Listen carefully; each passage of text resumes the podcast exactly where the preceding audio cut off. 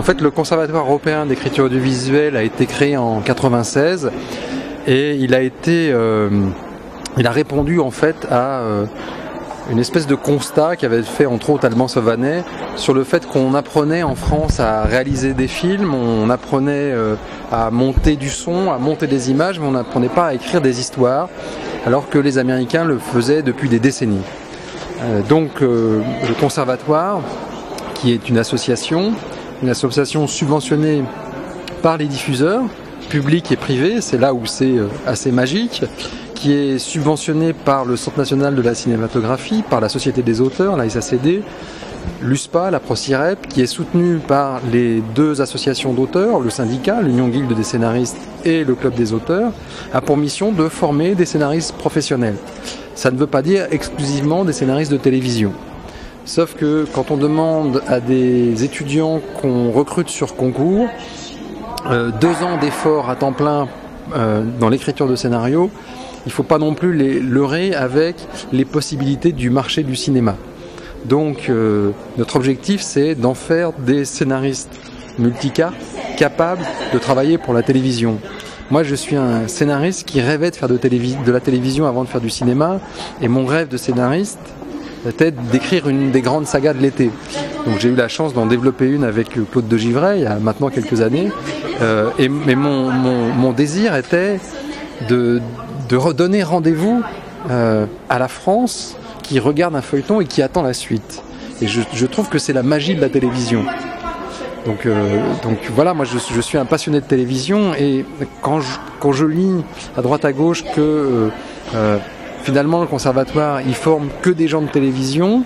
Euh, c'est pas tout à fait vrai, puisqu'on a de plus en plus de scénaristes qui développent euh, au sein du conservatoire dans la deuxième année une continuité dialoguée et ces continuités dialoguées commencent à intéresser des producteurs de cinéma et des réalisateurs de cinéma qui veulent faire des téléfilms avec ces jeunes auteurs.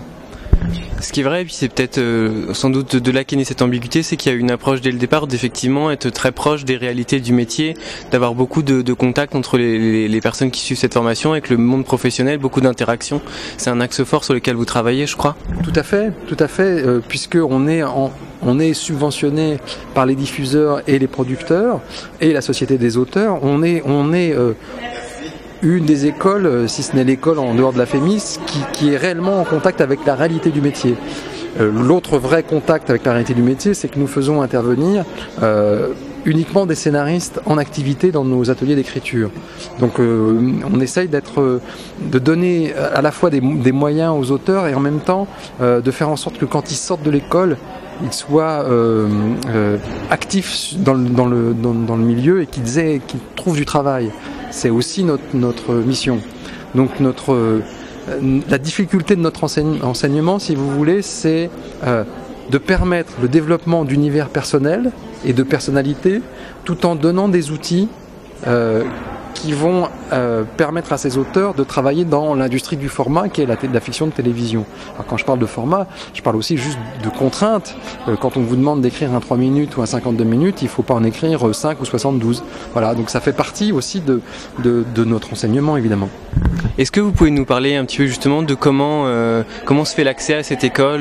Il y a un concours d'entrée, de, comment ça s'organise? Comment, comment vous faites le recrutement de, des étudiants? Alors c'est un, un, une une des grandes, un des grands rendez-vous de l'année pour le conservatoire puisque c'est crucial. On recrute des gens qu'on va accompagner pendant deux ans et qui vont vivre un peu avec nous pendant deux ans, donc c'est extrêmement important. On essaye de, évidemment de pas se tromper.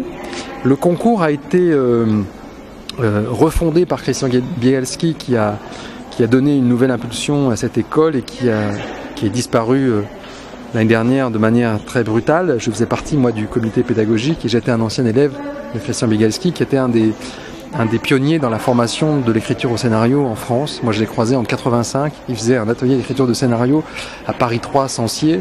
Euh, et ça a été pour moi une vraie révélation. Donc, il savait que moi, j'avais une carrière euh, assez double de scénariste et de, de on va dire, de, d'animateur d'atelier, je sais pas comment appeler ça. J'ai fait des ateliers en prison, j'ai fait des ateliers euh, euh, dans des milieux sociaux difficiles, j'ai fait des ateliers avec des personnes âgées. Et donc il est venu me, me chercher euh, pour que je discute avec lui du programme quand il s'est présenté là.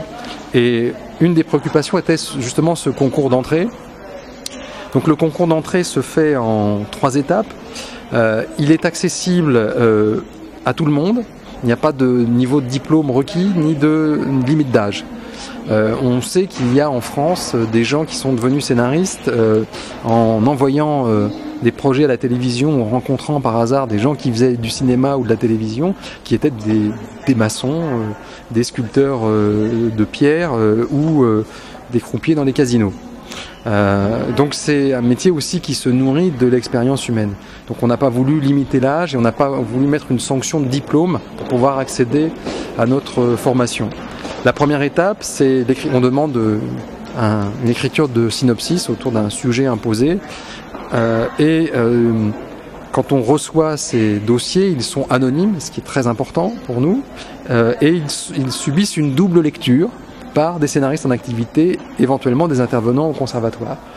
Euh, ils remplissent des fiches de lecture et ces deux lecteurs se rencontrent après leur lecture et discutent du potentiel des candidats dont ils ont lu les, sujets.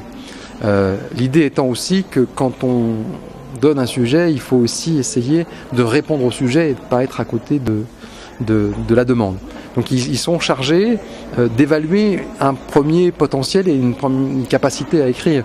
Évidemment, une histoire assez intéressante, mais qui est euh, très mal écrite, qu'on a dû relire plusieurs fois pour la comprendre, puisqu'on fait ces efforts-là. Moi, j'ai été moi-même lecteur de ce concours.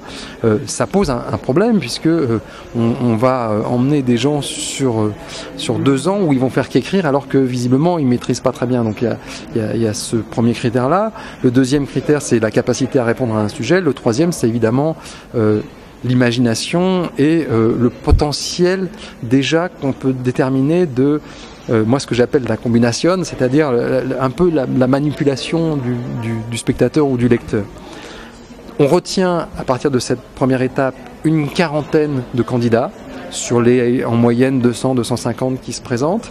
Alors c'est pas un numerus clausus, on peut en garder 42, on peut en garder, en garder 39. Et là, le, les choses se compliquent un peu pour eux.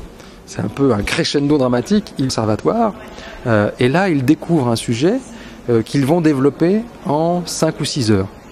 Euh, donc ils viennent avec leurs ordinateurs, euh, ils cogitent fortement et ils doivent nous livrer au bout de 5 heures leur sujet.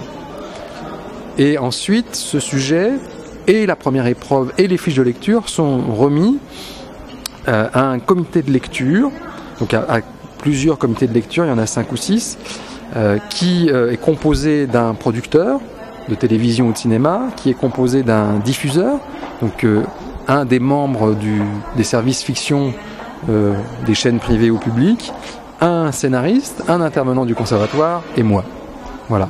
Donc on lit euh, les deux épreuves, on établit des fiches de lecture, chacun fait sa fiche de lecture, on convoque les auteurs de la, des, deux, des deux textes, euh, on discute ensemble avant du potentiel qu'on a remarqué, on reçoit euh, l'auteur, on lui pose des questions à la fois sur ses connaissances en matière de, de fiction, sur son désir, euh, sur sa motivation, et puis on l'interroge aussi sur les deux textes qu'il a écrits. Alors ce qui est intéressant dans ce système de filtre, c'est qu'on s'aperçoit que parfois certains ont des univers très riches et très différents, et on voit aussi très nettement euh, parmi les, les- les candidats, ceux qui se sont fait beaucoup aider dans la première épreuve et qui, qui euh, lâchés dans la deuxième épreuve, se, se, se sont avérés de, de piètres auteurs. Donc c'est un peu ce système de filtre. Euh, mais on n'est pas forcément à la recherche de quelqu'un qui maîtrise les outils de dramaturgie. Ce qui nous intéresse, c'est des personnalités, euh, la motivation, comme je le disais tout à l'heure, et aussi euh, euh, cette envie de raconter des histoires. On peut se tromper aussi, hein, ça arrive.